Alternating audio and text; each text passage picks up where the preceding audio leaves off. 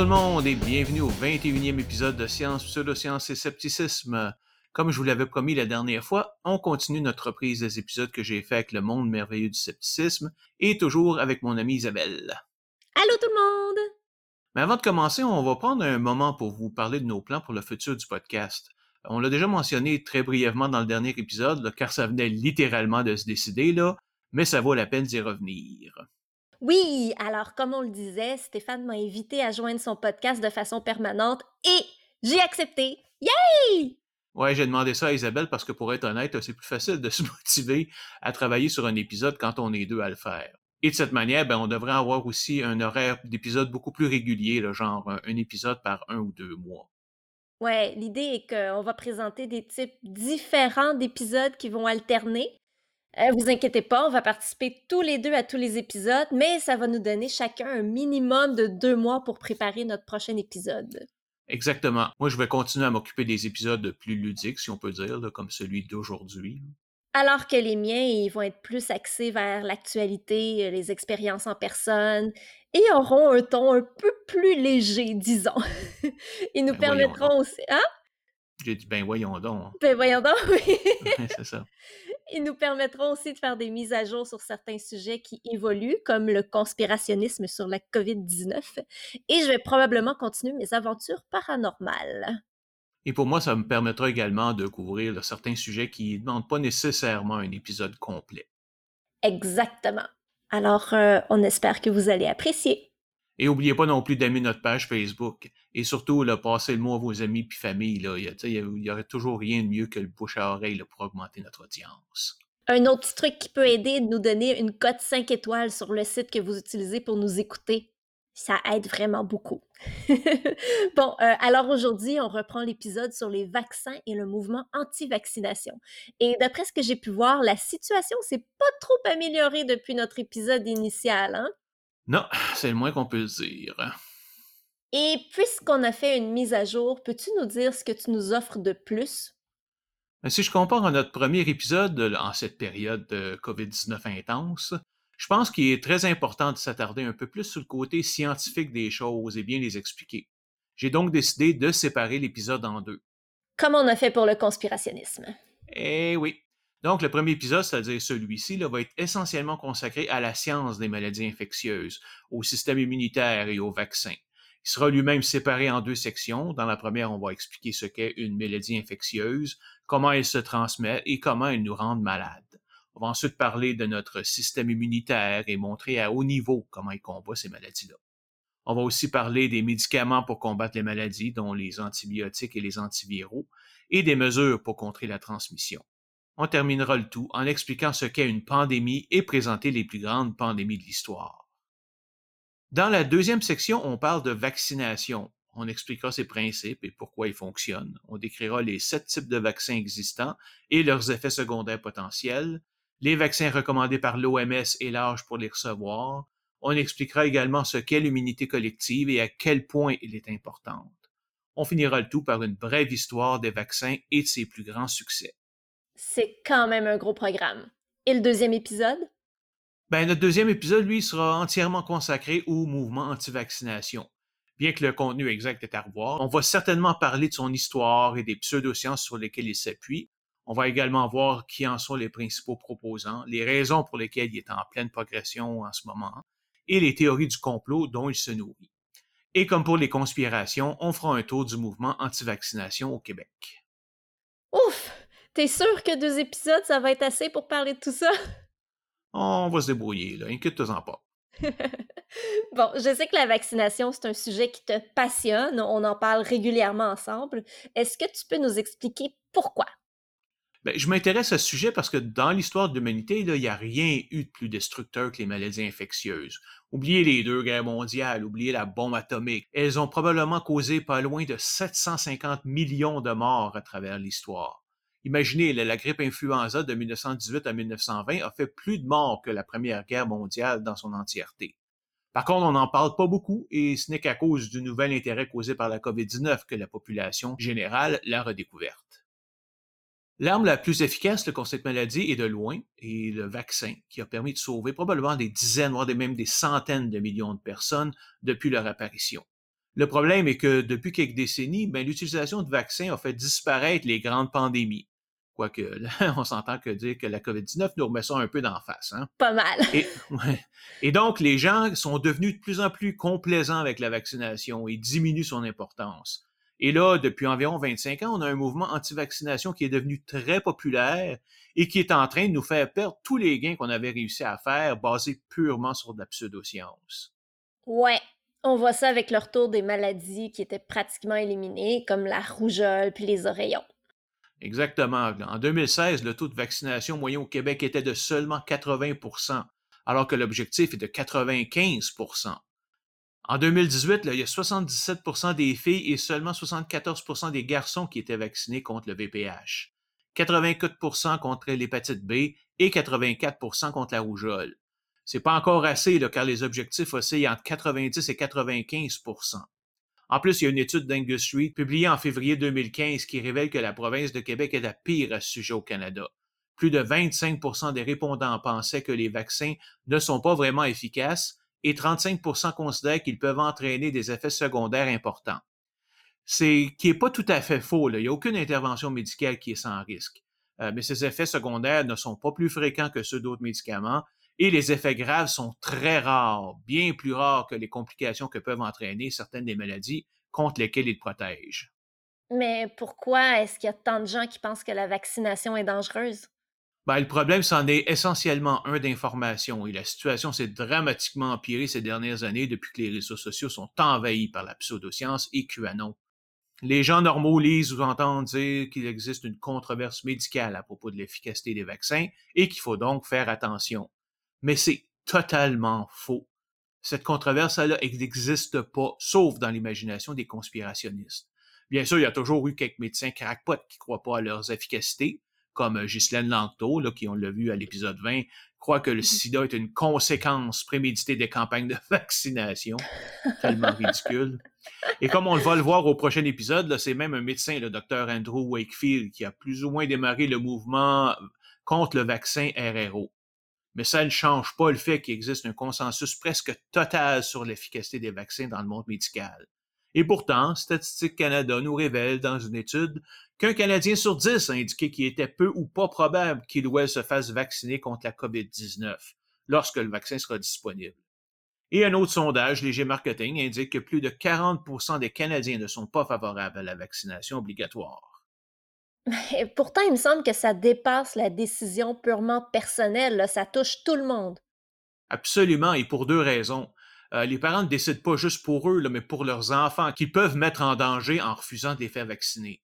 Ils mettent également en danger tous ceux qui ne peuvent être vaccinés dû à des problèmes de santé, en menaçant l'immunité collective.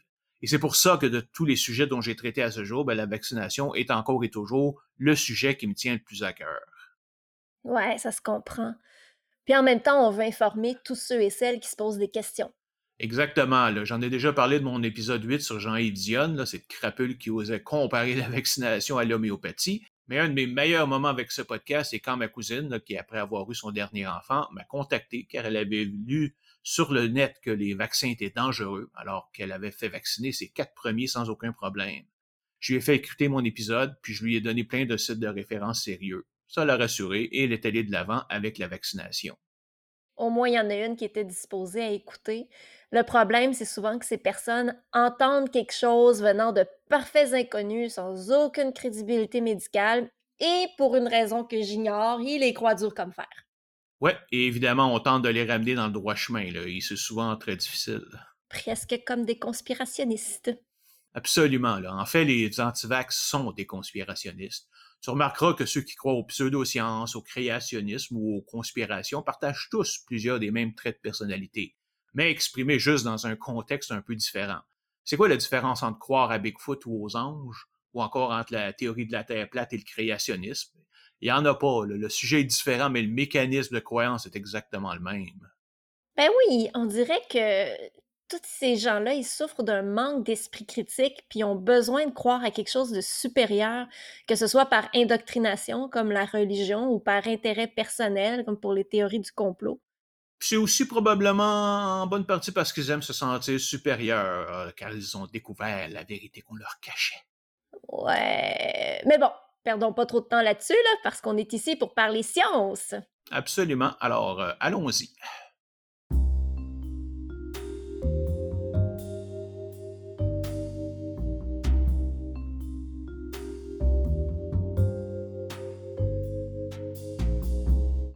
OK, commençons par les maladies infectieuses.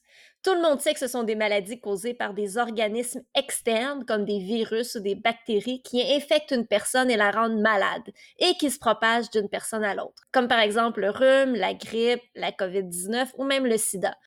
Peux-tu nous en dire plus? Euh, bien sûr, mais avant de commencer, précisons que je ne suis pas un biologiste et encore moins un épidémiologiste. Hein. Évidemment, j'ai fait des recherches pour trouver les meilleures réponses possibles, mais comme j'essaie de rester simple, il se peut qu'elle ne soit pas complète ou exacte à 100%. Mais elle devrait au moins vous donner une très bonne idée. Alors, une maladie infectieuse, c'est une infection causée par l'invasion d'un agent infectieux externe, un microbe, euh, dans le corps humain et dont les toxines provoquent des effets indésirables qui peuvent aller de bénin, comme le rhume, à la mort, comme l'Ebola ou la peste bubonique. Ces agents, euh, ouais, c'est ça. Ces agents qu'on appelle des pathogènes peuvent venir sous plusieurs formes. Un virus, comme le rhume, la grippe ou le COVID-19, une bactérie, comme le streptocoque, la tuberculose et la salmonelle, un champignon qui peut causer des maladies de peau ou donc d'orteils, et un prion, comme la maladie de Creutzfeldt-Jacobs. Les parasites comme le ver solitaire et les arthropodes comme les tiques ou les puces peuvent aussi introduire des maladies infectieuses. Arc, c'est dégueulasse. Et oui. Et nous sommes constamment attaqués par ces pathogènes 24 heures par jour, 365 jours par année. Attends, là. Y a-tu vraiment un ver solitaire qui essaie de me rentrer dedans 24 heures sur 24? Ah, là, ben là, quand même, là, hein, faut pas exagérer. La liste des pathogènes, le présent, change d'un pays à l'autre et il y en a qui sont très communs et d'autres très rares.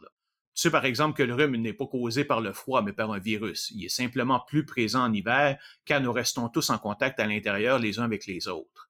Mais le rhume existe aussi en été, c'est juste que la plupart du temps, t'es pas exposé assez longtemps pour l'attraper. C'est ce que beaucoup de personnes semblent ignorer, c'est qu'on nage tout le temps dans un monde de microbes. On s'en rend même pas compte parce que notre corps, ben, est habitué à dealer avec ça. Et ça, c'est même sans considérer que plusieurs bactéries sont actuellement bénéfiques à notre organisme. Par exemple, seules certaines bactéries ont les enzymes et les gènes nécessaires pour synthétiser la vitamine B12 dont nous avons absolument besoin. Ah, OK. Est-ce que tu peux nous parler des modes de transmission possibles? Comment on peut les attraper? Bien évidemment, ça va dépendre de la maladie. Il y a certains des plus connus, comme le rhume, la grippe ou la COVID-19, se transmettent par les voies respiratoires, c'est-à-dire les postillons, la toux et les éternuements, et doivent entrer à l'intérieur du corps euh, visé. Ils peuvent également se transmettre via une surface infectée si le pathogène est capable d'y survivre suffisamment longtemps. D'où le port du masque et le lavage de mains régulier pour ne pas attraper la COVID. Oui, exactement. Ensuite, la transmission peut aussi se faire par échange de fluides comme le sang, le sperme ou la salive. Le VIH est un bon exemple de virus transmis par le sang. On peut aussi en attraper via l'ingestion d'aliments contaminés comme la salmonelle. C'est d'ailleurs la raison pour laquelle on ne doit jamais manger de poulet cru ou même rosé. Certains peuvent être transférés par l'utilisation de seringues infectées comme l'hépatite C et le VIH. Notre milieu peut être également responsable de la transmission. Un endroit fermé qui recycle son air constamment pourrait disperser des pathogènes dans l'air un peu partout. L'eau contaminée d'une piscine peut aussi servir de mode de transmission, comme dans le cas de la poliomyélite des années 50. D'autres vecteurs de transmission sont les insectes et les animaux. Euh, les insectes essentiellement ceux qui piquent, sont particulièrement dangereux. Euh, L'Aedes aegypti, par exemple, est le principal transmetteur de la dengue, du virus Zika et de la fièvre jaune. Certaines maladies comme le tétanos ne se transmettent pas d'une personne à l'autre, mais plutôt existent dans l'environnement et ne sont transmises que si elles entrent en contact avec une plaie ouverte. Est-ce que nos animaux peuvent aussi nous transmettre des maladies? Hélas, oui, là, bien que ce soit pas fréquent, il y a plusieurs maladies animales qui peuvent être transmissibles à l'être humain avec des effets qui peuvent grandement varier. Nous savons par exemple que le VIH, le virus qui cause le sida, est passé du singe à l'humain, mais alors que l'effet chez le singe est relativement limité, il s'est montré mortel pour l'humain. Même un chat, par exemple, peut transmettre une maladie comme la rage, et ses excréments peuvent nous frapper de la toxoplasmose, généralement bénigne, sauf pour les femmes enceintes. Il là là, il y a de quoi devenir hypochondriaque. Mais euh, j'ai lu sur le web que les chats peuvent pas nous transmettre la COVID-19. Par contre, s'ils le pouvaient, ils le feraient. Mais pas ton chat, toi, là, il est trop fit. Ben non, la Mimi ferait jamais ça, là. Faut dire que ce serait dur, là, puisqu'elle va pas à l'extérieur, mais ça fait rien. Elle ferait jamais ça, anyway. Elle ne prendrait certainement pas de plaisir à ça, elle est trop gentille. Mais heureusement, là, nous rendre malades, c'est pas si facile que ça là, pour les pathogènes. Là. Sans ça, on serait toujours malade. Ben oui. Premièrement, le succès d'une transmission, c'est pas assuré, ni instantané. Ce n'est pas parce qu'on absorbe une coupe de molécules infectées par un virus qu'on va aussitôt développer la maladie. Souvent, il faut recevoir une quantité assez importante du virus sur une assez longue période de temps pour qu'il se développe. C'est pour ça que vous attraperez probablement jamais le COVID-19 juste en croisant des gens quand vous marchez à l'extérieur, sauf peut-être si vous crachez ou vous éternuez directement au visage. J'imagine la scène, c'est malade. ouais. Puis, oh, j'en ai déjà vu aux États-Unis, évidemment, la personne se faisait ramasser à coups de poing après. Là. Oh. Mais par contre, si vous passez un bon moment à l'intérieur avec une personne atteinte, alors là, vous avez de bonnes chances de l'attraper, surtout sans protection. Encore pire si vous avez des contacts intimes avec la personne infectée. Beaucoup de monde pense qu'on attrape la grippe ou le rhume quand on a froid, mais c'est pas vraiment le cas. Là, tu le disais un petit peu tantôt. Ouais, c'est ça. Euh, le froid ne fait juste qu'aider en faisant en sorte qu'on reste ensemble. Certaines méthodes sont par contre presque garanties de transmettre la maladie. En fait, la règle d'or est que plus le contact est intime, plus les chances sont grandes. Par exemple, si on vous a injecté du sang contaminé directement dans le, dans corps, comme ce fut le cas au Canada, en France, au Japon, en Allemagne et aux États-Unis dans les années 80, là, vos chances de développer des maladies comme le sida et l'hépatite C étaient très élevées. Attends une minute, là. Je, viens juste d'allumer là-dessus. Là. Ils ont fait exprès d'injecter du sang contaminé ou c'est euh, une erreur? Ah non, non, non, non. Non, c'est simplement c'est que les le sang n'était pas testé pour détecter le sida ou était testé d'une mauvaise manière. C'est juste par la suite qu'on sait que le, sang injecté était, avait du VIH à l'intérieur. C'est pour ça que les gens l'ont trouvé les maladies, ont les maladies. OK, c'est des gens qui allaient donner du sang, ils savaient pas eux qui étaient malades, puis... Exact. Oh my God. Et après ça, les gens qui recevaient le sang, ben, développaient la maladie. Wow. T'en as jamais entendu parler? Ben non. Oh mon Dieu, c'est même pour ça que euh, Québec a été développé à ce moment-là. Avant, on faisait partie du groupe canadien de développement du sang. Et, euh, après, après, suite à ça, là, il y a un groupe spécifique québécois qui a été développé. Wow. Mais bon. OK, on continue. Euh, oui, oui, oui. parce on sait tous que les maladies ne sont, pas, euh, sont pas toutes identiques. Peux-tu nous dire en quoi elles peuvent différer? Ben, il y a quelques mesures qui existent pour comparer les maladies entre elles. La première est son degré de contagiosité, c'est-à-dire le nombre moyen de personnes qu'une personne contagieuse pourrait infecter dans une population qui n'est pas immunisée. Par exemple, pour la grippe, il est d'entre 1,5 et 3 personnes, alors que pour la COVID-19, la médiane est de 5,7 personnes. La rougeole est la championne là-dedans, elle, avec de 12 à 18 personnes. C'est-tu la cote R que le docteur Arruda nous parle pendant cette pandémie? Oui, c'est exactement ça. Puis elle est ah. très, très, très importante. Ouais. La deuxième mesure, c'est sa virulence, c'est-à-dire sa capacité à provoquer une infection grave pouvant aller jusqu'à la mort. Le taux de mortalité est d'environ 0,1% pour la grippe, normal. Mais pour le COVID-19, ça fluctue beaucoup d'un pays à l'autre, allant de 0,5 à 3% environ. Le nombre de morts de la grippe saisonnière en 2019-2020 était entre 290 000 et 600 000 dans le monde, alors qu'on est déjà rendu à 1,25 million avec la COVID-19. Et ça, c'est juste les cas déclarés. Et on est qu'au début de la deuxième vague. Juste entre le temps de l'écriture initiale de cet épisode et sa révision, ben, le nombre de morts a augmenté de plus de 200 000. Ah, c'est complètement fou. Il y a d'autres mesures qui incluent le temps d'incubation, le temps d'infection et le taux de personnes asymptomatiques, c'est-à-dire qui ne présentent aucun symptôme. Est-ce que ça veut dire que si je suis asymptomatique, je ne peux pas transmettre la maladie? Non, absolument pas. La personne a le virus et peut le transmettre, c'est juste qu'elle n'a aucun effet apparent. Par contre, dans le cas d'une maladie transmissible par voie respiratoire, c'est sûr que sa contagiosité va être moins élevée car la personne n'éternue pas et ne tousse pas. Ah! Mais dans le cas de la COVID-19, il semble y avoir deux sortes d'asymptomatiques. Les gens qui ont la maladie et qui ne développent pas de symptômes et les gens qui ont la maladie et qui vont bientôt développer des symptômes. Est-ce que les deux sont aussi contagieux l'un que l'autre? Oui, et pour les mêmes raisons que je disais. Mais dans la deuxième situation, il faut comprendre que c'est juste temporaire, car cette personne-là est dans la période d'incubation, qui est particulièrement dangereuse. Peux-tu nous expliquer pourquoi? Ben, c'est parce que pendant cette période qui va du moment où on a été infecté et le moment où les symptômes commencent à apparaître, ben, le pathogène se multiplie en nous sans effets apparents. Ce n'est qu'une fois qu'un certain seuil est franchi que les symptômes commencent à apparaître. Sauf que pendant tout ce temps-là, nous sommes très contagieux parce que nous sommes au début de la maladie et nous pouvons donc transmettre la, maladie à nos proches sans même le savoir. D'où le besoin d'entrer en quarantaine préventive dès qu'on a été en contact avec des personnes qui sont infectées. Ah, c'est délicat parce que souvent, tu es en contact avec des personnes que tu penses pas qu'ils sont infectées puis ils peuvent l'avoir. Ben oui. Ben, je dis souvent, peut-être pas si souvent que ça, là, mais euh, quand même, c'est peur, hein? Ben là, faut pas virer paranoïaque non plus, mais il faut faire attention. Ouais, bon. Euh, un petit détail en passant, le mot quarantaine vient du nombre 40, qui était la durée initiale en jours de l'isolation dans l'ancien temps. ouais. Aujourd'hui, pour le COVID-19, il y a eu deux types de quarantaine qui existent. La première, c'est pour savoir si on est malade, qui est d'environ 14 jours pour que les symptômes se déclarent. Si c'est le cas, alors la personne devra partir une autre quarantaine, juste le temps que la maladie disparaisse. Justement, venons donc au fait que beaucoup de maladies guérissent par elles-mêmes. Nous sommes tous au courant que notre corps possède un système immunitaire qui nous protège et je pense qu'il serait intéressant que tu nous parles de son fonctionnement. Comme le reste de notre corps, notre système immunitaire a évolué sur des millions d'années pour nous protéger contre les pathogènes qui nous attaquent constamment. Il agit un peu comme notre système de surveillance et de défense en charge de détecter et détruire les invasions d'agents infectieux externes, peu importe leur origine. Il est essentiellement réactif, c'est-à-dire qu'il réagit à la présence d'un pathogène au lieu de prévenir son arrivée. Lorsqu'il détecte un intrus, il doit l'analyser pour pouvoir ensuite produire des leucocytes, les fameux globules blancs, ainsi que des anticorps pour les détruire.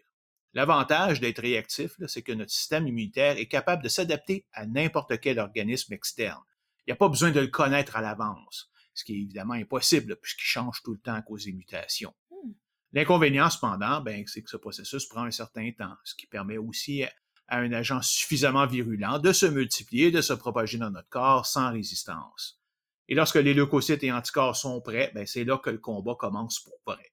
Et c'est ce qui produit les symptômes que l'on ressent, par exemple le nez bouché, la production de ce liquide vert jaunâtre collant lors de rhume. La morve? oui, c'est ça. c'est l'effet du combat de notre système immunitaire et le virus. Oui, et en plus, dans la grande majorité des cas, le système immunitaire finira par gagner la bataille et éliminer le corps externe. C'est pourquoi la plupart des maladies se guérissent d'elles-mêmes. Mais dans certains cas, l'agent infectieux se reproduit trop rapidement ou est trop résistant aux attaques, ou le système immunitaire est trop faible pour le détruire, comme dans le cas d'une personne atteinte du sida. Ça peut entraîner de graves complications et même la mort. J'imagine que ça explique pourquoi on doit souvent isoler les personnes qui ont un très faible système immunitaire, étant donné qu'on porte tous des pathogènes avec nous, tout contact avec elles pourrait leur transmettre une maladie qui est bénigne pour nous, mais potentiellement mortelle pour eux. Oui, et mais en plus de ça, ça peut sembler bizarre, il y a aussi des situations où on veut délibérément neutraliser le système immunitaire de quelqu'un. Prends l'exemple d'une greffe d'organe. Puisque le nouvel organe vient d'une autre personne, ben, il est par définition l'exemple extrême d'un organisme externe qui est inséré dans le corps. Pour cette raison, la réaction initiale du système immunitaire est de le combattre. Il faut donc le neutraliser le plus possible, le temps nécessaire pour que l'organe s'adapte au corps. Pendant ce temps-là, la personne est particulièrement susceptible aux infections et il est nécessaire de l'isoler. Et parfois, ça ne fonctionne pas quand le système immunitaire est réactivé, il prend toujours le nouvel organe comme un intrus et se met à le combattre. Ah, ok, c'est ça que ça veut dire quand on dit que le corps rejette le nouvel organe. Exactement, puis à ce moment-là, ben, il n'y a souvent plus rien à faire. Yish! Mais petite question comme ça, euh, une fois la maladie détruite, qu'est-ce qui nous empêche de la rattraper immédiatement? Mettons que je suis grippée, là, puis que je la passe à mon chum, puis au bout de quelques jours, je suis guérie, mais lui, il est malade. Pourquoi est-ce que je l'attrape pas à nouveau de lui? Pourquoi c'est pas un tourbillon infernal de grippe qui arrête pas? Sans fin, ouais. ben, c'est parce que notre système immunitaire, ben, il est assez intelligent, en fait, de façon de parler, évidemment, là, pour garder les leucocytes et les anticorps dans notre corps pour une longue période de temps après la fin de la maladie, pouvant aller de plusieurs mois, plusieurs années. Ainsi, si notre corps était de nouveau attaqué par les pathogènes de la maladie, ils seront instantanément reconnus, attaqués et détruits avant d'avoir eu le temps de se multiplier. Mais évidemment, ça fonctionne que sur les maladies qu'on peut actuellement guérir, par définition, et même là, pas tout le temps. Puis euh, ça peut fonctionner pendant un bout de temps, mais pas nécessairement très, très longtemps. comme la COVID-19, euh, il semble qu'ils ont. Ben, les études disent que c'est environ trois mois, mais c'est pas clair encore. Mais euh ouais, c'est ça. Attendons, parce qu'effectivement, là, il, faut vraiment que ça soit vérifié et contre-vérifié un peu partout pour être sûr de savoir de quoi on parle. Ouais. Mais bon, c'est quand même un système de protection extrêmement puissant. Ouais, mais là, il y a quand même des limites. Il y a certains agents qui se reproduisent simplement trop vite ou sont trop toxiques pour qu'ils puissent lutter efficacement. Dans ce cas, la médecine peut l'aider considérablement avec des médicaments comme les antibiotiques, les antiviraux, etc., expressément utilisés pour leur efficacité à détruire les pathogènes. Peux-tu nous en dire un peu plus sur ces deux types de médicaments? les antibiotiques sont une famille de médicaments qui s'attaquent et détruisent les bactéries, en particulier les bactéries de maladies infectieuses. Il en existe de plusieurs sortes. Certains sont effectifs contre une large sélection de bactéries, d'autres qui sont plus spécialisés. C'est pour ça que lorsque vous avez une infection, on peut souvent changer vos antibiotiques quelques fois avant de trouver celui qui est vraiment efficace. Le premier vrai antibiotique, la pénicilline, a été découverte par Alexander Fleming en 1928. Il travaillait sur une bactérie contagieuse, le S. aureus, et avait préparé plusieurs cultures sur différentes plaques qu'il a mis de côté pour partir en vacances. À son retour, il a constaté qu'une des plaques s'était ouverte et qu'une moisissure bleue verte venant d'un champignon s'il s'était déposé. Hmm. En examinant la plaque, il a constaté que les bactéries qui étaient près de la moisissure avaient arrêté de se développer, alors que celles qui étaient plus éloignées avaient continué de croître. Il a donc conclu qu'une substance émise par le champignon avait tué des bactéries et il l'a nommée pénicilline. Ah, une autre découverte due au hasard alors. Ah, absolument oui, ça arrive souvent. J'ai aussi entendu parler de super bactéries qui sont résistantes aux antibiotiques et que c'était en train de devenir un vrai problème. Oui, c'est vrai. En fait, ce phénomène est causé par trois choses. L'évolution, premièrement, la tendance de bien des patients à abandonner leur régime d'antibiotiques avant la fin et la surconsommation d'antibiotiques. Comme partout ailleurs, les bactéries causant une maladie diffèrent l'une de l'autre. Certaines sont très sensibles aux antibiotiques et d'autres moins.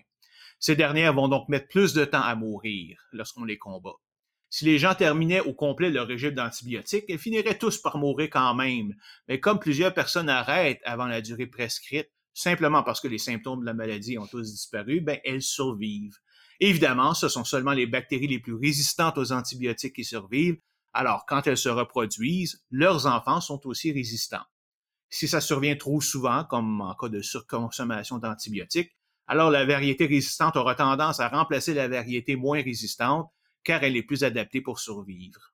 Donc, comme on ne peut pas arrêter l'évolution, les deux règles à suivre est de prendre des antibiotiques uniquement lorsque c'est nécessaire et de toujours prendre toutes nos doses. Exactement. OK. Passons maintenant aux antiviraux. Ben, c'est à peu près la même chose que les antibiotiques, sauf qu'ils sont efficaces contre les virus. Il y en a deux types. Le premier est un antiviral qui s'attaque directement au virus lui-même, alors que le deuxième type aide le système immunitaire, par exemple en synthétisant des anticorps et en les injectant dans le corps.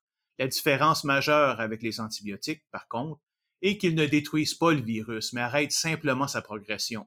C'est pour ça qu'on peut vivre longtemps avec le sida aujourd'hui, mais on ne peut pas le guérir. Mentionnons aussi brièvement les médicaments fongicides pour tuer les infections causées par les champignons et les médicaments antiparasites. Tu viens juste de parler d'aider le système immunitaire, mais à part les antiviraux, est-ce qu'il est possible de l'améliorer, par exemple avec des aliments naturels ou des vitamines? J'ai entendu parler de plein de produits supposés booster notre système immunitaire, mais ça sonnait beaucoup comme de la pseudoscience.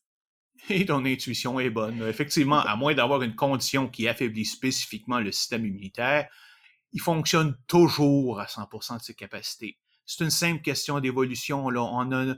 Nous en avons tout le temps besoin pour survivre et passer nos gènes. Alors, ils fonctionnent à plein. Ces fameux boosters ne sont pas plus efficaces que des produits homéopathiques, c'est-à-dire pas du tout. Et si vous avez une condition médicale qui réduit la capacité de votre système immunitaire, comme le sida, là, devriez déjà savoir que c'est bien trop grave pour les traiter avec des produits naturels. Et là, je t'arrête. Es-tu en train de me dire que le système immunitaire a évolué? Ben, évidemment. Pourquoi? Ben, si je me rappelle bien, un des arguments des créationnistes pour nier l'existence de l'évolution est que le système immunitaire n'a pu évoluer, il s'est matérialisé de nulle part, complètement fonctionnel et donc est l'œuvre de Dieu. Tu les crois? Bien sûr. On dit que ça a l'air sincère. Mais bon, tu, tu me soulages en disant ça. Mais c'est sûr qu'autant les pathogènes ont évolué et continuent d'évoluer devant nos yeux, on parle de superbactéries par exemple, c'est tout nouveau, autant notre système immunitaire a évolué pour les combattre le plus efficacement possible. Si Dieu l'avait vraiment créé, pourquoi il n'est pas parfait? Pourquoi est-il pas capable de lutter contre les nouveaux pathogènes? Pourquoi on en aurait besoin d'antibiotiques et d'antiviraux? Ouais, si on voit ça comme ça, là, hmm, ça n'a pas beaucoup de sens, hein?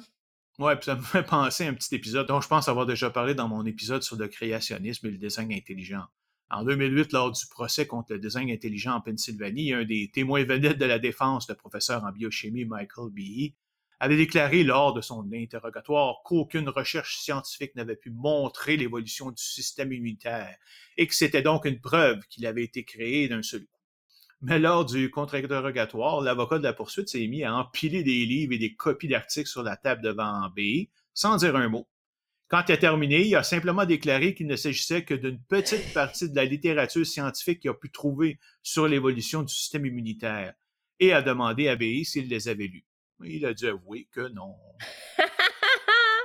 C'est un bel exemple de malhonnêteté intellectuelle. Wow! Bon, on a parlé de comment guérir les maladies infectieuses, mais comme on dit, prévenir vaut mieux que guérir. Alors, est-ce que tu peux me dire comment on peut réduire les risques de transmission, autres que les vaccins, évidemment, vu qu'on va en parler en profondeur dans la prochaine section?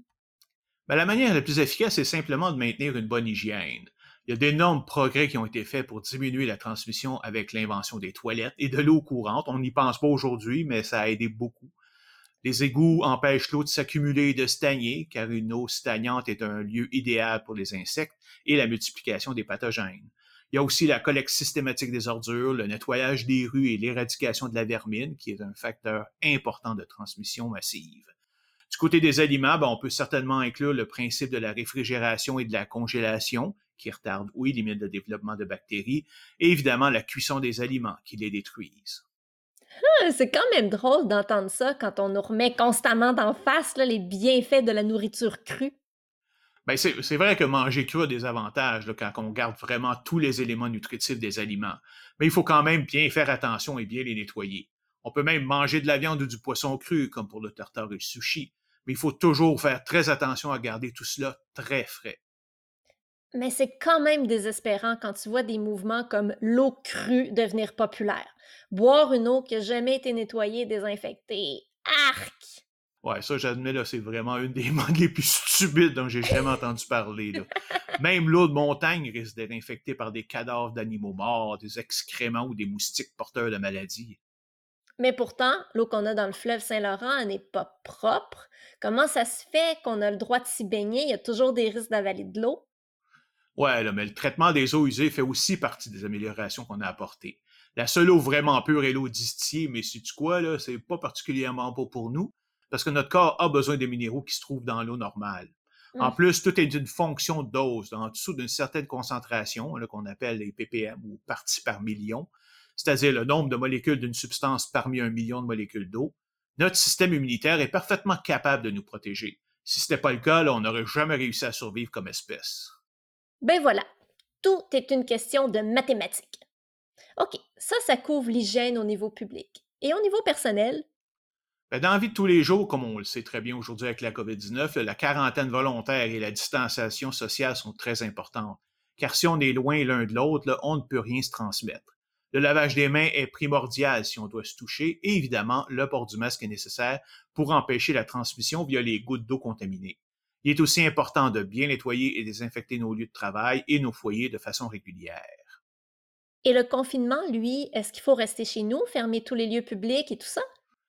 Ben, au début, je t'aurais répondu que oui, mais au moment de réviser cet épisode, là, il y a le représentant de l'OMS pour les Royaumes-Unis, le docteur David Nabarro, qui a dénoncé publiquement le confinement comme principale mesure pour lutter contre les remontées d'infection à la COVID-19. J'ai été surpris de lire ça et j'ai donc fait quelques recherches j'ai trouvé un document de l'OMS intitulé Mise à jour de la stratégie COVID-19 qui est plus clair. Ce qu'on y dit en gros est que le confinement ne doit être considéré qu'en toute dernière mesure, car il peut avoir un impact négatif profond sur les individus, les communautés et les sociétés en mettant la vie sociale et économique quasiment à l'arrêt.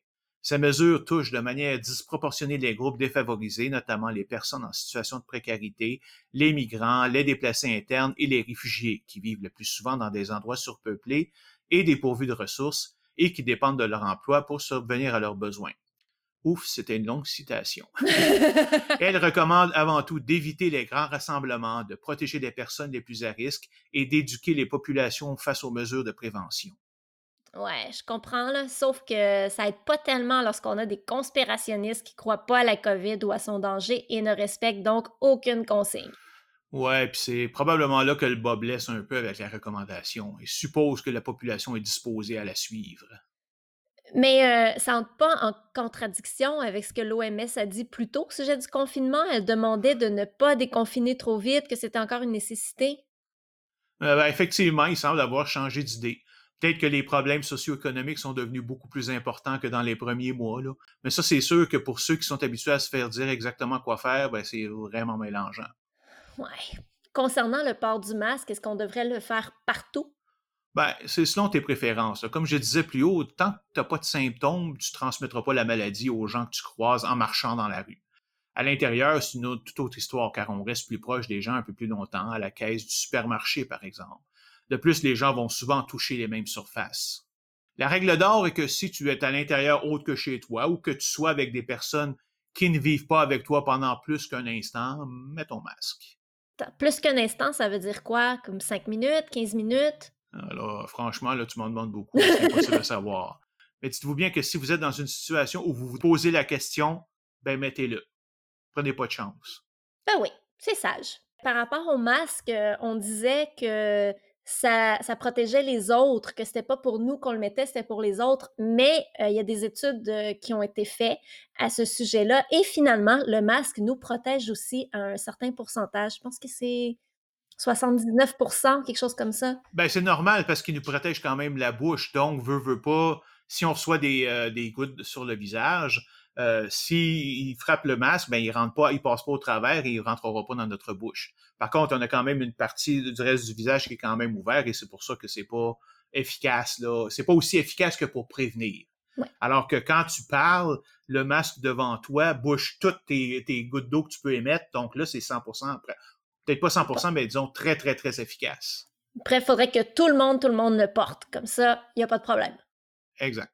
Ou presque. Bon. Bien qu'on reste sur le sujet des maladies infectieuses, j'aimerais qu'on change l'orientation de notre discussion pour parler du phénomène des pandémies. Euh, pour commencer, pourrais-tu m'expliquer c'est quoi la différence entre une épidémie et une pandémie? En fait, il y a trois termes qui sont utilisés pour décrire trois états différents de l'épidémiologie. Le premier, c'est l'endémie qui se définit par la présence habituelle d'une maladie, en général infectieuse, dans une population déterminée ou une région précise, avec une incidence stable, ce qui veut dire qu'elle est présente de façon permanente, mais le nombre de personnes atteintes reste stable. C'est cette situation qui fait en sorte qu'on doit encore se faire vacciner contre certaines maladies lorsqu'on veut aller dans certains pays, comme le paludisme dans plusieurs pays d'Afrique et l'hépatite A en Thaïlande. Une épidémie est définie par la croissance rapide de l'incidence d'une maladie dans une région et pendant une certaine période de temps. On assiste donc à une augmentation du nombre de cas dans une même population. Elle ne dure qu'un certain temps, car une fois que toutes les personnes dans la région sont atteintes, guéries ou mortes, il n'y a plus personne à infecter, oh évidemment. Et finalement, la pandémie est simplement une épidémie de très grande envergure qui se développe sur un vaste territoire en dépassant les frontières des États. Sa signification a changé dans le temps, là, mais aujourd'hui, pour que l'OMS déclare une pandémie, il faut que la maladie touche au moins deux continents. OK. Donc, si je comprends bien, le fait d'avoir une épidémie ou pandémie n'a rien à voir avec le nombre de morts et tout à voir avec le nombre de personnes atteintes. Exactement. Mais même là, le, mot pandémie lui-même n'est utilisé dans les médias que lorsque la situation est dangereuse, comme le sida, le H1N1, etc. Pourtant, techniquement, nous vivons au minimum une pandémie par année, celle de la grippe saisonnière, mais nous sommes tellement habitués à son existence qu'on oublie qu'elle est une pandémie. OK. C'est clair qu'aujourd'hui, nous sommes en pleine pandémie avec un peu plus d'un million de morts, mais j'aimerais qu'on remette ça un peu en perspective en parlant brièvement des pandémies dans l'histoire et surtout des plus importantes. Très bien. OK. En fait, il y a probablement eu plusieurs centaines de pandémies dans l'histoire, mais juste une petite partie d'entre elles ont été reportées et souvent sans information sur le nombre de personnes infectées. on a quand même une idée des plus importantes, car évidemment, ben, plus elle touche l'argent, plus elle laisse de traces dans l'histoire. On a mentionné dans l'épisode 19 qu'il y avait déjà eu plus de 20 pandémies qui ont fait un million de morts et plus dans l'histoire. 21 maintenant avec la COVID-19. On couvrira pas les 21 quand même, mais... Ben, effectivement. Disons qu'on va se contenter des 4 qui ont fait au moins 20 millions de morts. 20 millions? Wow! Rien que ça? Ben, à moins que tu veuilles rester ici jusqu'à demain matin. Merci. Non, merci. Ça va aller. Alors, euh, allons-y par ordre euh, chronologique. Très bien. Alors, euh, la première est la peste de Justinien, du nom de l'empereur romain Justinien à Constantinople. Donc, ça date de longtemps. Hein. Il s'agit de la première pandémie de peste bubonique d'importance. On estime qu'entre 541 et 549, elle a tué entre 30 et 50 millions de personnes, ce qui représente entre 40 et 50% de la population d'Europe et environ 20% de la population de Constantinople. Bien qu'il soit impossible de connaître avec certitude la source de la maladie, l'hypothèse principale est qu'il est originaire de l'Asie centrale et a été transporté d'Égypte vers l'Empire byzantin par bateau, plus précisément les rats et leurs puces. Hmm. Au sommet de la crise, la peste tuait plus de 5000 personnes par jour à Constantinople. Il y avait tellement de morts qu'il n'y avait plus de place pour enfouir les corps, qui étaient empilés à l'air libre et donc ne faisaient qu'empirer la situation. La puanteur était telle qu'on disait que la ville entière sentait la mort. Oh mon Dieu, mais c'est horrible! Puis après ça, on se plaint de porter un masque! Ah, come on! Les petites natures, ouais. La peste a frappé les fermes de façon tellement forte que les fermiers ne pouvaient s'occuper des récoltes, ce qui a causé une crise économique importante, alors que l'Empire était en guerre contre les Vandales et les Ostrogoths, avec de grands effets à long terme. En fait, ce n'était que la première vague d'une pandémie de peste bubonique plus générale qui a duré presque 200 ans dans différents pays. Et il ne faut pas oublier qu'à ce moment, la population était beaucoup plus petite qu'aujourd'hui. Absolument. On estime la population mondiale à ce moment à environ 220 millions de personnes. Ah, donc, on parle ici de 13 à 23% de morts. Aujourd'hui, ça représenterait entre 1 et 1,8 milliard de personnes. Wow! OK, celle-là, je la connaissais pas. Mais les trois autres sont beaucoup plus connues. On passe donc à la peste noire ou la mort noire. Ouais, celle-là serait probablement la plus connue si on n'était pas dans l'ère du coronavirus. Hein. Il mmh s'agit également d'une épidémie de peste bubonique qui s'est produite de 1346 à 1353 et a tué entre 75 et 200 millions de personnes. Comme la peste justinienne, elle est originaire d'Asie centrale, probablement en Chine. Après avoir fait des ravages en Inde, la Mésopotamie, la Syrie, le Liban, Israël et en Arménie, elle s'est propagée jusqu'en Europe via la route de la soie. Encore une fois, les rats sont les principaux vecteurs de transmission, la passant ensuite aux humains. De Constantinople, la peste s'est propagée en Afrique du Nord, atteignant Alexandrie et le Caire en 1348. Le Nil était littéralement rempli de corps, ce qui a de nouveau énormément aidé à la transmission. Les quartiers pauvres des villes ont été particulièrement touchés à cause de leur manque d'hygiène et surtout les enfants. Plus de 40 à 60% de la population des pays atteints est décédée. Wow! Encore une fois. Mais comment est-ce que les gens se protégeaient? Ben, le problème, c'est que personne à ce moment-là n'a la moindre idée de ce qu'est un microbe. Il faudra attendre Pasteur dans les années 1860. La seule mesure efficace qui a été adoptée pour la première fois est le principe de la quarantaine. Toutes les autres étaient inefficaces. Sais-tu à quoi ils ont attribué la maladie? Ben, comme la médecine de l'époque était incapable de comprendre, alors on lui a attribué toutes sortes de sources. Et évidemment, dans ce genre d'ambiance, le racisme, la xénophobie, l'antisémitisme et la superstition ont pris leur place. Et là... Comme d'habitude. Hein.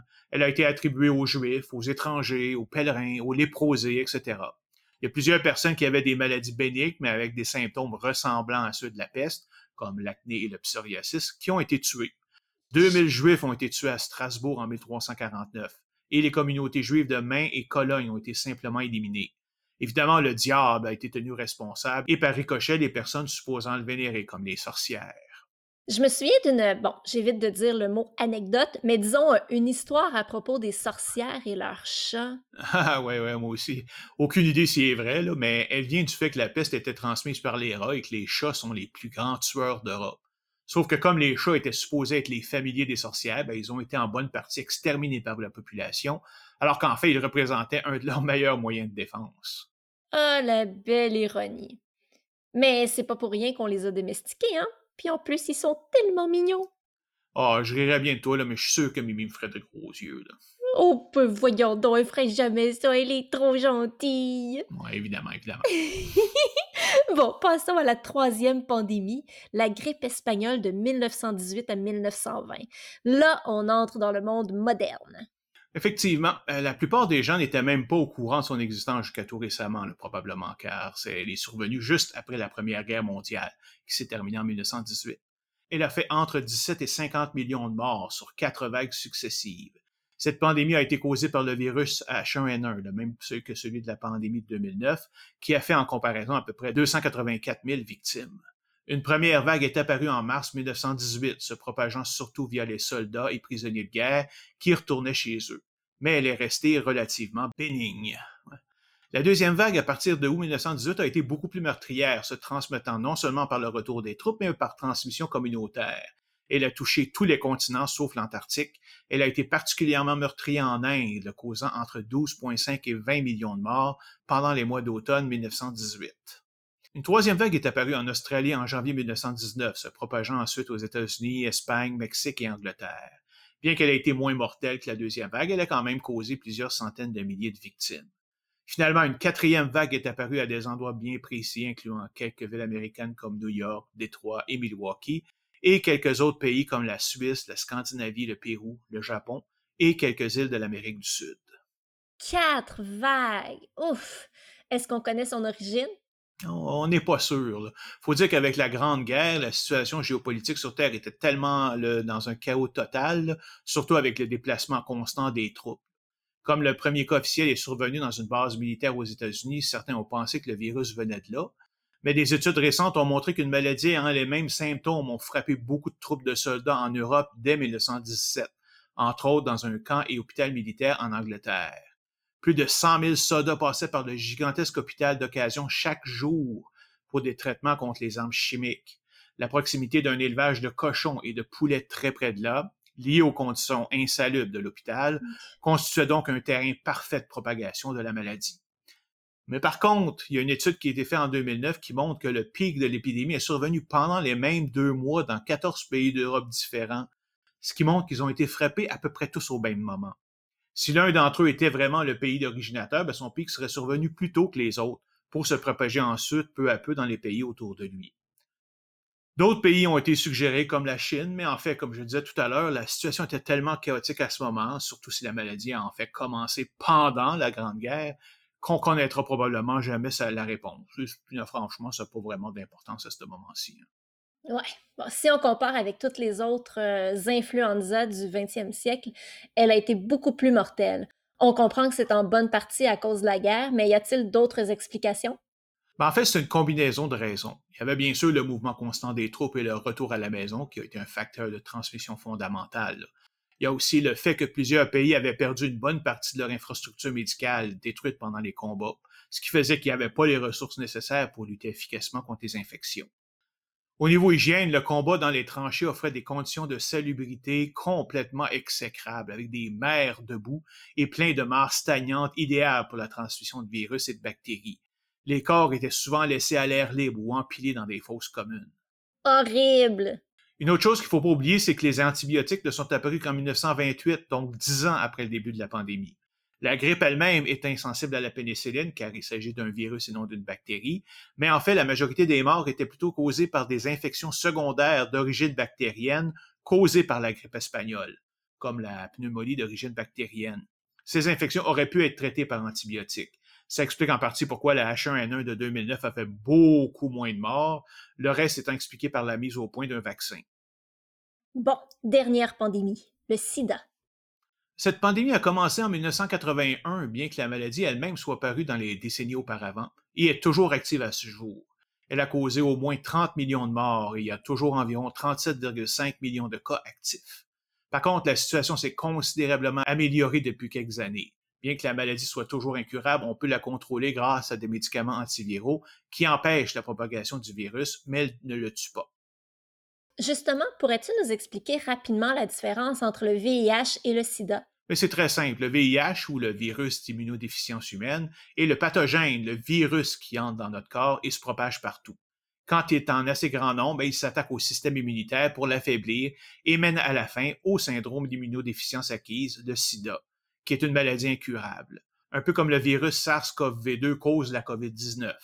À noter cependant que le sida par lui-même n'est pas mortel. En fait, les morts vont plutôt être causées par d'autres maladies qui normalement ne sont pas mortelles, ou très peu, mais qu'ils deviennent car le système immunitaire ne peut les combattre. Mais on attribue quand même ces morts au sida car au bout du compte, il est quand même le responsable ultime. On a tous une idée de la manière dont il se transmet, mais peux-tu nous le résumer? Et que penses-tu de ceux qui pensent que c'est une maladie d'homosexuels? Ben, c'est de la bullshit. En fait, le sida se transmet assez difficilement d'une personne à l'autre, essentiellement par échange de sang, de sperme, de sécrétion vaginale ou de lait maternel. Il faut donc que du liquide contaminé entre dans votre organisme pour que vous ayez une chance de l'attraper. Cet échange se fait la plupart du temps lors de relations sexuelles non protégées. Il nécessite également une blessure ou une plaie ouverte de la personne qui est exposée au fluide pour que le virus se transmette dans le sang. C'est pour ça que l'utilisation d'un préservatif comme le condom est très efficace pour sa prévention. Et qu'en est-il de la sueur ou la salive? Ben, pas de danger pour ça, que ce soit salive, sueur, larmes, vomissures, urine, etc. La quantité, la quantité de virus qu'ils contiennent est simplement trop faible pour transmettre la maladie. Vomissure! Arc! Il y a trop d'images dans ma tête, là. C'est dégueulasse. Mais bon, j'imagine que les relations sexuelles ne sont pas les seules méthodes de l'attraper. Euh, non, là, comme je disais, tout contact de notre sang avec du sang contaminé est dangereux. Le partage de seringues, par exemple, ou une simple coupure par du matériel infecté. Il y a eu le gros scandale du sang contaminé dans les années 80 où le sang récolté pendant les collectes de prise de sang n'était pas testé ou testé incorrectement contre la présence du virus et le sang contaminé administré à des patients. Mais au moins, cette méthode est disparue. Et les piqûres d'insectes, les beaux petits moustiques qui nous piquent et nous sucent le sang, qui ont déjà piqué plein de monde avant nous, c'est pas dangereux? Heureusement, non, car le VIH ne peut survivre dans l'estomac des insectes. Finalement, la dernière méthode de transmission est de la mère contaminée vers son bébé, que ce soit pendant la grossesse, pendant l'accouchement ou pendant l'allaitement. Ben, heureusement, par contre, avec la médecine moderne, il est relativement simple de prévenir cette transmission si on est au courant suffisamment tôt de l'état de la mère. Est-ce qu'on connaît l'origine de la maladie? Euh, oui et non. On pense savoir d'où elle vient et qu'elle nous a été transmise par les singes. Ceux-ci ont un virus, le VIS, ou virus d'immunodéficience simienne, qui aurait migré chez l'homme et devenu le VIH. Par contre, ce qui est toujours inconnu est la manière dont le virus se serait transféré à l'homme. Tout ce qu'on sait, c'est que ça s'est produit en Afrique, d'où l'idée conspirationniste qui a été créée en laboratoire pour contrôler la population d'Africaines. Mais en réalité, il a débuté là simplement parce que c'est là qu'il y a la plus grande population de singes. Ouais. Mais pas sûr ne veut pas dire qu'on n'a pas de théorie. Peux-tu nous en donner quelques-unes? Ben, en fait, il n'y en a pas beaucoup. C'est juste que celle qui est supposée pour le moment est assez floue, car elle n'a pas de ligne de temps précise. Certaines études tentent à montrer qu'il est apparu pour la première fois au Congo dans les années 20, lors du développement industriel du pays. Le virus se serait transmis via la manipulation et la consommation de viande de singes contaminée. Mais ça s'est fait lentement, car le VIS n'est pas dangereux pour l'humain. Il a donc fallu de nombreuses transmissions à plusieurs reprises pour qu'il finisse par muter en VIH, qui lui l'est. Un premier échantillon du virus a d'ailleurs été collecté dès 1959. Je me souviens que les États-Unis essayaient désespérément de trouver le patient zéro, celui qui avait introduit le sida aux États-Unis. Je m'en souviens parce qu'ils avaient trouvé que c'était un agent de bord québécois. Ouais, un gars qui s'appelait Gaëtan Dugas et qui est mort en 1984 du sida. Mais en fait, le sida aurait été présent pour la première fois aux États-Unis dès 1966, probablement via un homme d'origine haïtienne. Probablement. Mais en fait, ça n'a pas vraiment d'importance. Encore une fois, ça ressemble plus à une chasse aux sorcières qu'à autre chose. Je me demande bien qu'est-ce qu'ils veulent gagner à savoir exactement cette information. Ouais. Bon, je pense qu'on a donné suffisamment d'informations sur les maladies infectieuses. Il est maintenant temps de nous pencher sur le meilleur moyen de se protéger contre elles, la vaccination. Si tu le dis, et 100% libre de pseudosciences. Youpi!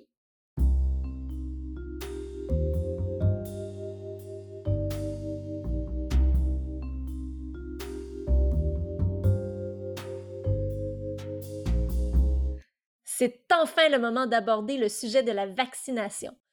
Je sais évidemment que les vaccins sont supposés être le meilleur moyen de s'immuniser contre les maladies infectieuses. J'aimerais que tu nous expliques leur principe. Ben, je disais tout à l'heure que le système immunitaire produisait des leucocytes et des anticorps pour détruire les pathogènes et qu'ils restaient dans notre corps pour une période de temps assez longue. Mais quand ils ont compris ce principe, des chercheurs ont eu l'idée suivante. Est-ce qu'on ne pourrait pas tromper le système immunitaire pour lui faire croire qu'il est attaqué par des pathogènes qui ne sont en fait que des versions affaiblies ou carrément inactives? Si le système immunitaire les reconnaît quand même, il se mettra à fabriquer les leucocytes et les anticorps qui resteront dans notre corps, l'immunisant donc contre la maladie. Oh, j'aime ça. C'est un principe simple et élégant. En plus du côté réactif du système immunitaire, on lui ajoute un aspect préventif. Je trouve ça génial comme idée. J'aime aussi le fait qu'on utilise les capacités innées du corps à notre avantage comparativement à lui donner plein de médicaments. Mais comment on fait ça? Si je me rappelle ce que j'ai déjà entendu, il fallait introduire une forme moins forte de l'agent infectieux dans l'organisme d'une façon contrôlée. Est-ce que c'est ça? Bien, partiellement. En fait, ce que tu décris, c'est une des méthodes possibles, mais il y en a sept en tout. Ah. Les deux premières utilisent l'agent infectieux lui-même, alors que les cinq autres provoquent la réaction immunitaire d'une autre manière, souvent par des petits tours de passe-passe. Je sens qu'on va passer à travers une nouvelle liste. Ah, ah, on peut rien te cacher. Et si vous trouvez qu'on va trop loin dans nos détails, ben vous avez juste à écouter un autre podcast. bon, euh, le premier type de vaccin est le vaccin vivant atténué, celui dont tu parlais justement. On injecte dans le patient une forme transformée du pathogène qui le rend presque incapable de se reproduire et de se propager. Il est cependant toujours présent et donc pourrait causer quelques symptômes de la maladie. Pourrait. En retour, son efficacité est meilleure que ceux pour lesquels l'agent infectieux est inactivé. Les principaux vaccins de ce type sont la tuberculose, la rougeole, les oreillons, la rubéole, la varicelle, la fièvre jaune, la poliomyélite et le rotavirus. Le deuxième type de vaccin est le vaccin inactivé, qui introduit dans le corps un pathogène qui a été préalablement tué, mais qui garde suffisamment de caractéristiques pour qu'il provoque quand même une réaction immunitaire. Comme ils sont morts, ben, ils n'ont pas de chance de provoquer de symptômes de la maladie, mais sont cependant moins durables que les vaccins activés et nécessitent des rappels à intervalles réguliers. Les vaccins de ce type incluent la coqueluche et le pneumocoque. Et c'est donc pourquoi il est important de continuer à se faire vacciner même à l'âge adulte. Bon, passons donc aux cinq autres types de vaccins qui ne contiennent pas de pathogènes. Alors, le troisième type de vaccin est le conjugué, où on simule la présence d'un agent infectieux en conjuguant une bactérie dont le revêtement est un polysaccharide et une protéine. Pas besoin de comprendre exactement comment ça marche, moi-même, je suis pas sûr, mais le résultat est suffisant pour tromper le système immunitaire. C'est une méthode utilisée pour le vaccin contre la méningite et la pneumonie. Le quatrième type de vaccin est appelé anatoxine, car au lieu de simuler la présence de l'agent infectieux, on injecte plutôt une version inactivée de la toxine qui se sécrète dans le sang. Il est donc également sans danger. Euh, ces vaccins sont très efficaces et incluent ceux contre le tétanos et la diphtérie. Le cinquième type est appelé sous-unité protéique. On va injecter uniquement un morceau de la protéine qui couvre la surface de l'agent infectieux pour faire croire au système immunitaire qu'elle est présente et ainsi provoquer une réaction. Les vaccins saisonniers contre la grippe, contre l'hépatite B et le papillomavirus humain en sont des exemples. Le sixième type est issu du génie génétique, c'est-à-dire qu'on va prendre des bactéries ou cellules animales existantes qui n'ont aucun effet sur les humains et les modifier de façon à ce qu'elles produisent des protéines identiques qui recouvrent l'agent infectieux. Ça inclut des vaccins contre l'hépatite B, la grippe, les rotavirus, etc. Une minute, là, ces maladies ne sont pas déjà couvertes par d'autres types de vaccins? Oui, et c'est l'occasion de mentionner que plus d'un vaccin peut exister contre la même maladie. Ça nous donne donc une plus grande variété de méthodes. Certaines fonctionnent mieux sur certains types de personnes, d'autres sur certains autres types. Certains types de personnes? Comment on fait pour savoir quel type de vaccin nous va le mieux? Euh, en l'essayant en trial and error, j'imagine. Désolé, là, j'ai pas poussé ma recherche jusque-là à ce point-là, puis je sais techniquement, je sais même pas s'il y a vraiment une réponse. Mais voyez avec votre médecin si vous voulez savoir. Bon. Et le dernier type? Ben, c'est le vaccin de type hétérologue. Il consiste à développer un vaccin pas à partir d'un agent infectieux, mais à partir d'un micro-organisme différent, mais qui a assez de similitudes avec l'agent pour provoquer une réaction immunitaire, qui est aussi efficace contre le pathogène original. On peut surtout penser à des organismes que l'on rencontre sur des animaux comme la vache. Le vaccin contre la variole en est un exemple. Faut aussi spécifier que les anticorps produits par le système immunitaire contre un agent infectieux précis sont tellement bien adaptés qu'ils ne sont pas efficaces contre les autres maladies. C'est pourquoi il n'existe pas de vaccin universel et qu'il faut donc recevoir autant de vaccins différents. Dans certains cas, comme celui de la grippe ou des virus de type corona, dont celui qui nous touche présentement, un vaccin ne fonctionne que sur une seule souche bien précise de la maladie. C'est pourquoi le vaccin de la grippe a un taux de succès moins élevé que les autres. Donc, de dire que le vaccin contre la grippe est la preuve que les vaccins sont pas très efficaces est complètement erroné. Bien sûr. En plus, étant donné que ça prend beaucoup de temps pour préparer et produire un vaccin et le distribuer globalement, les laboratoires pharmaceutiques doivent carrément deviner quelle souche sera active l'année prochaine et préparer les vaccins en conséquence. Évidemment, ils font pas ça complètement au hasard. Il y a des méthodes statistiques pour faire un choix éduqué, mais il est toujours possible de se tromper. Et quand ça arrive, ben, l'efficacité du vaccin contre la grippe est médiocre pour cette année. C'est ce qui est arrivé avec le H1N1 en 2009. C'était pas la souche qui était attendue, et donc le vaccin déjà développé n'était pas efficace. Il a donc fallu en développer un nouveau en toute vitesse. Sais-tu combien il y a approximativement de vaccins existants? Euh, ben, c'est difficile à dire, surtout qu'il peut y avoir plusieurs vaccins qui peuvent protéger contre la même maladie. L'Organisation mondiale de la santé, Qui a été, comme on l'a vu dans l'épisode sur le conspirationnisme, corrompu par Big Pharma pour laisser la COVID-19 se propager. Ouais, c'est ça, comme tu dis. là. Donc, l'OMS a établi une liste de 20 vaccins qui font partie de la liste des médicaments essentiels qui devraient être disponibles pour tous, adultes et enfants. Ces vaccins protègent contre les maladies suivantes, la fièvre jaune, le choléra, la coqueluche, la diphtérie, l'encéphalite japonaise, la grippe, l'influenza de type B, l'hépatite A, l'hépatite B, la méningite, les oreillons, le pneumocoque, la poliomyélite, la rage, le rotavirus, la rougeole, la rubéole, le tétanos, la varicelle et la tuberculose. Une belle brochette, là. Mais en fait, chaque pays est libre de sélectionner les vaccins qui lui sont adaptés. C'est pourquoi, lorsque tu vas dans un nouveau pays, il est souvent recommandé de recevoir de nouveaux vaccins, car des maladies qui existent plus chez toi sont peut-être encore actives là-bas, surtout dans les pays où les conditions sanitaires sont moins élevées. Au Québec, les vaccins contre la fièvre jaune, le choléra et l'encéphalite japonaise ne sont pas FR, là, mais celui, par contre, celui contre le virus du papillon humain a été ajouté. Ça fait quand même un paquet de vaccins à recevoir, là, surtout si on fait tous nos rappels. Ouais, mais la situation n'est pas si pire que ça, là, car on peut quand même combiner certains vaccins d'un même type dans une même injection. Un bon exemple est le vaccin RRO pour rougeole, rubéole, oreillon. Je sais que tous les vaccins sont injectés assez tôt dans la vie des enfants. Je suis curieuse d'avoir plus d'informations là-dessus. Ben, j'ai consulté le calendrier de vaccination recommandé du gouvernement du Québec. Les vaccins de la diphtérie, de la coqueluche, du tétanos, de l'hépatite B, de la polio, de l'influenza de type B, du pneumocoque et du rotavirus se donnent dès le deuxième mois du bébé. Les vaccins RRO et la varicelle sont débutés à 12 mois et celui contre la méningite à 18 mois. C'est quand même très tôt. Est-ce qu'on est sûr que c'est sécuritaire? Absolument. Il y a de multiples études qui montrent que le système immunitaire des bébés est capable de les supporter sans aucun problème. Mais oublions les études là, et regardons ça purement du point de vue de l'évolution. Le but de tout organisme est de se reproduire et de passer ses gènes à ses descendants. Et pour ça, il faut donc que les enfants soient capables de survivre au moins quelques années passées la puberté. Hein. Ben, étant donné que tout enfant est immédiatement soumis dès sa naissance aux pathogènes qui nous entourent 24-7, son système immunitaire doit donc obligatoirement fonctionner correctement dès le moment de sa naissance. Sinon, il n'y aurait aucune chance de survivre. Ouais, c'est vrai que si tu regardes ça comme ça, euh, ça a du sens. Depuis le début, je parle des vaccins comme un moyen pour prévenir la maladie, mais il y a un autre type de vaccin qui existe, le vaccin thérapeutique contre le cancer.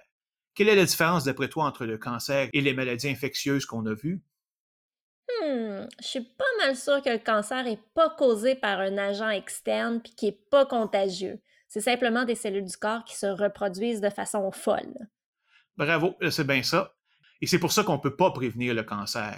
Par contre, il y a beaucoup de vaccins dits thérapeutiques qui pourraient lutter contre un cancer déjà présent en réduisant sa croissance et surtout en empêchant son retour éventuel. L'idée est ici de truquer le système immunitaire pour qu'il traite les cellules cancéreuses comme des organismes externes et crée donc des globules blancs pour les attaquer. Le cancer serait traité initialement par chimio ou radiothérapie ou n'importe quelle autre méthode courante, puis on administre le vaccin pour que les globules blancs détruisent les cellules cancéreuses qui restent et préviennent leur retour. Wow, c'est super intéressant ça. Oui, mais pour l'instant, ces vaccins ne sont pas encore prêts, mais il y a beaucoup de recherches en cours. Et certains sont en essai clinique, comme celui contre la leucémie, le lymphome et le myélome, toutes des formes de cancer du sang. J'aimerais qu'on revienne un peu sur l'efficacité des vaccins. Plusieurs d'entre eux peuvent causer des effets secondaires et même provoquer une version diminuée de la maladie. Oui, mais c'est vrai, il n'y a aucun acte médical qui est 100% sans danger. Il n'y a que les pseudosciences comme l'homéopathie qui clament, car vous ne consommez que du sucre et ou de l'eau. Sauf que les effets secondaires sont généralement très bénins. Des effets plus sérieux sont possibles, mais rares, et demeurent bien moins graves que ceux causés par la vraie maladie. Peux-tu être plus précis? Toujours pour te faire plaisir. les, effets les plus courants sont une fièvre légère, de l'irritabilité ou somnolence accrue, une raideur du bras ou de la jambe et une petite douleur et ou une légère enflure là où la piqûre a été faite. Il y a un très faible risque de réaction allergique dit anaphylactique à la vaccination, moins d'un cas par million. Ces réactions se produisent très rapidement et c'est pourquoi on garde l'enfant sous surveillance pendant 15-20 minutes après l'injection. Les symptômes d'une réaction anaphylactique incluent l'enflure du visage, une respiration sifflante et des plaques qui apparaissent partout sur le corps. Le médecin sait parfaitement comment traiter ces réactions. Attends, c'est-tu juste chez les enfants, ça? Non, non, ça peut être pour tout le monde. Ah, ok, ok, ok, c'est bon. Il y a d'autres réactions qui peuvent se produire un peu plus tard. Si l'enfant a un des symptômes suivants, vous devriez voir votre médecin. Une somnolence inhabituelle, une fièvre de plus de 40 degrés Celsius, des pleurs ou de l'agitation durant plus de 24 heures, ou une enflure accrue dans la région où l'aiguille a été insérée. Hmm, ça me semble quand même assez grave. Oh, pour sûr, ça peut avoir des incidences si ce n'était pas traité correctement. Mais n'oublie pas que ce genre de réaction ne survient que sur une personne sur un million. Par comparaison, il y a eu 372 000 naissances au Canada en 2019. Donc, en moyenne, il y a juste qu'un seul bébé aux trois ans qui aura des problèmes graves c'est minime par rapport aux chances d'attraper une des 20 maladies contre lesquelles les vaccins nous protègent, avec les effets bien plus graves. Sauf que pour que le vaccin fonctionne correctement, il faut que le système immunitaire de la personne fonctionne à plein, peu importe son âge. Qu'est-ce qui arrive quand c'est pas le cas? Est-ce que la personne est destinée à être malade toute sa vie? Heureusement non, et ça c'est dû à l'immunité collective, un autre phénomène simple, élégant et efficace. Oh, on aime ça. Quelle est selon toi la manière ultime de ne pas attraper de maladies infectieuses autre que l'isolation complète, là, je veux dire? Euh, je sais pas, pas être en contact avec des gens contaminés? exactement. Oui, mais comment je peux savoir qui autour de moi est contaminé? Ben, tu le peux évidemment pas, là, mais par contre, il est possible de rendre la situation presque certaine, simplement en s'assurant qu'un très grand nombre de la population soit immunisée, que ce soit par un vaccin ou parce que la maladie a été déjà vaincue. Si t'es pas immunisé, mais que tous les gens autour de toi le sont, alors tu n'attraperas pas la maladie, simplement parce qu'il n'y a personne pour te la donner. C'est ce qu'on appelle l'immunité collective. Une minute, là, il me semble que le directeur de l'OMS vient juste de faire une sortie pour dire que l'immunité collective n'était pas une option. Ah oui, oui, mais fie pas au grand titre, c'est pas ça qu'il voulait dire, là. ils sont trompeurs. Il y a deux manières d'avoir une immunité collective. La première est que la majorité de la population attrape et survit à la maladie, et la deuxième est qu'on soit presque tous vaccinés dans le cas de la COVID-19, puisqu'aucun vaccin n'existe, l'OMS parle de la première méthode qui consiste à laisser la maladie se propager librement sans tenter de l'enrayer. Et ça, oh, c'est sûr que c'est pas acceptable. ça voudrait dire perdre entre 0,5 et 3% de la population mondiale entière. Et le premier qui dit des conneries genre ça serait une bonne chose car il y a trop de gens sur la planète, bah, je l'invite à donner l'exemple et à de la manière qu'il préfère. Hein. T'es pas sérieux là, hein? Ben, ben, évidemment que non, mais n'empêche. J'ai déjà entendu cet argument ridicule à quelques reprises, avec tant de, désinvolture que ça me met en colère à chaque fois, assez pour m'engueuler avec la personne. Anyway, pour en revenir à notre sujet, l'immunité collective donnée par un vaccin est et demeurera toujours l'objectif ultime à atteindre. On parle de quel pourcentage de la population? Ben, ça varie en fonction de la contagiosité du pathogène. Il peut aller de 75% pour les oreillons à 95% pour la rougeole, qui était le, grand chef de la contagiosité. Pour que cette immunité collective soit présente partout, ben, il faut aussi que ce taux soit uniforme sur l'ensemble du territoire. Dès qu'il y a des petites communautés où le taux est plus faible, on pourrait très bien y voir l'éclosion d'une épidémie locale, même si toutes les communautés autour ont un taux de vaccination suffisant ou même de 100 j'ai l'impression qu'on va revenir sur ça quand on va parler du mouvement anti-vaccination. Oui, absolument, car c'est probablement l'aspect le plus menacé de la santé publique quand les gens décident de ne pas se faire vacciner ou de ne pas faire vacciner leurs enfants. Bon, on a maintenant fait le tour des aspects plus théoriques de la vaccination. Il est maintenant temps de parler de leur histoire et des grands succès de la vaccination.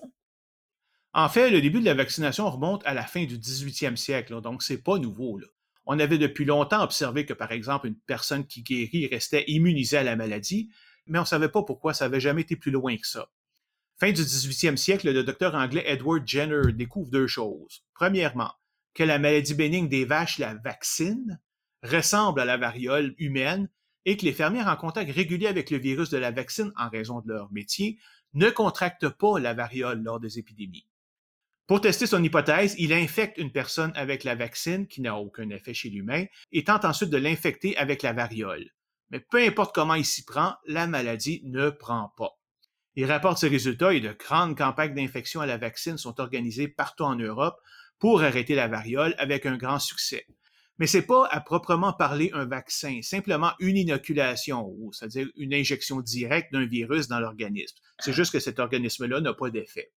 Hmm. Au milieu du 19e siècle, Louis Pasteur découvre la bactérie responsable du choléra des poules et leur injecte de vieilles cultures qu'il a dans son laboratoire. Les poules tombent malades, mais ne meurent pas, même quand il leur injecte ensuite de nouvelles doses toutes fraîches et virulentes de la bactérie. Il vient de créer le premier vaccin atténué qu'il nomme vaccin en l'honneur de Jenner. Wow! Le mot vaccin vient d'une maladie de vache. J'aurais jamais cru. en 1888, Pasteur énonce le principe de la vaccination, inoculer des virus affaiblis ayant le caractère de ne jamais tuer, mais afin de donner une maladie bénigne qui préserve de la maladie mortelle. Mais ce n'est pas tout pour Pasteur. En 1885, il crée le premier vaccin atténué pour les humains, celui contre la rage. Avant, c'était juste contre des pour les animaux. Non seulement ça, mais il découvre qu'il fonctionne également après qu'un humain ait été affecté par un animal, tant que l'injection est faite rapidement après la morsure. Bien que le principe du vaccin atténué fonctionne très bien contre la rage, les chercheurs finissent par réaliser que dans la première injection de Pasteur, les bactéries n'étaient pas affaiblies, mais en fait étaient carrément mortes. Et donc, les vaccins inactivés sont donc inventés ou découverts. Pasteur a ensuite fondé son fameux institut basé sur sa nouvelle théorie des microbes, comme quoi les maladies sont causées par des minuscules organismes externes au corps humain. Il a entre autres créé le processus de pasteurisation qui consiste à chauffer modérément la nourriture pour détruire les pathogènes nuisibles, processus qui est encore utilisé de nos jours. Entre les années 1880 et 1930, les scientifiques font plusieurs découvertes importantes. Premièrement, ils découvrent que ce sont les toxines émises par les bactéries de la diphtérie et du tétanos qui sont dangereuses, et non pas la bactérie elle-même, et que le corps se protège grâce à la création d'anticorps. Cela ouvre la porte aux vaccins anatoxines, des toxines modifiées, pour leur faire perdre leur toxicité. Les vaccins contre ces deux maladies apparaissent dans les années 20. Une deuxième découverte concerne les adjuvants, des substances comme les sels d'aluminium et le formaldéhyde, qui augmentent l'efficacité des vaccins en boostant la création d'anticorps. Et la présence de ces adjuvants est aussi un point utilisé par les antivax, alors on va y revenir au prochain épisode. Absolument. Finalement, les recherches se dirigent plus vers les maladies bactériennes et des vaccins sont introduits contre la typhoïde et la tuberculose également dans les années 20. À partir des années 30, on commence à se concentrer sur des vaccins contre les virus et on utilise des cultures de synthèse au lieu d'œufs ou d'embryons de poulet. Un vaccin apparaît contre la fièvre jaune dans les années 30, puis celui contre la grippe. Au milieu des années 50, c'est au tour de celui de la poliomyélite de voir le jour. C'est également dans cette décennie qu'on crée les vaccins combinés de la diphtérie tétanos poliomyélite, le DTP, et la rougeole rubéole oreillon, le RRO. À partir des années 60, les biotechnologies et le génie entrent dans le jeu et permettent d'aller encore plus loin. La découverte et la manipulation de l'ADN permettent de nouvelles percées, notamment en permettant d'insérer le gène d'un virus dans une cellule de levure ou animale et de produire un antigène qui peut s'attaquer directement au pathogène. Cela permet de créer un vaccin contre l'hépatite B au début des années 80. Le travail sur les capsules qui entourent les bactéries entraîne le développement des vaccins de type sous-unité protéique et du génie génétique qui mènent aux vaccins contre les pneumocoques, les méningocoques A et C et l'influenza de type B.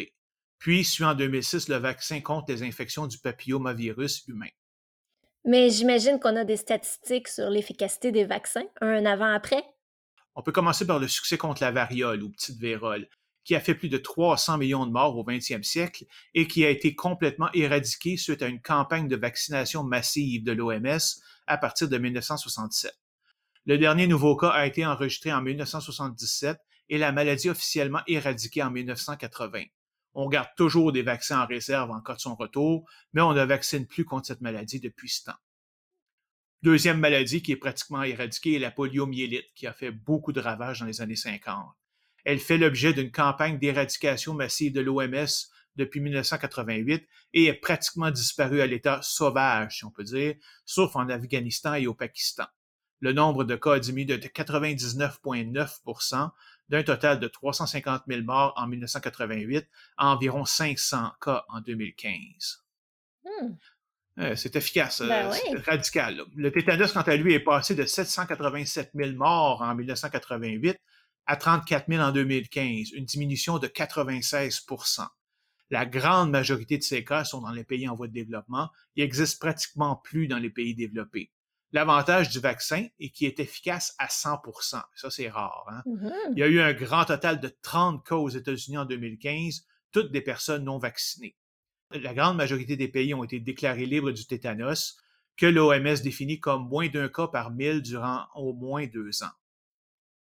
Notre dernier exemple est la rougeole. Avant 1962, lorsque le vaccin est devenu disponible, le Canada avait environ 50 000 cas par année.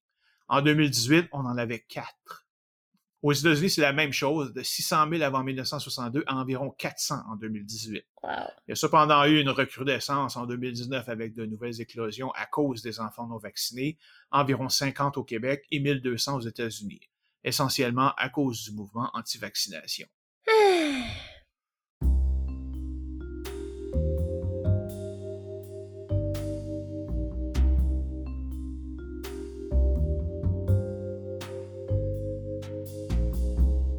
Ouais, après tout ça, je sais pas comment on peut vraiment contester l'efficacité des vaccins.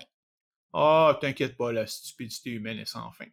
Et c'est ce qu'on va voir dans le prochain épisode. Absolument. Alors, à la prochaine. Bye tout le monde!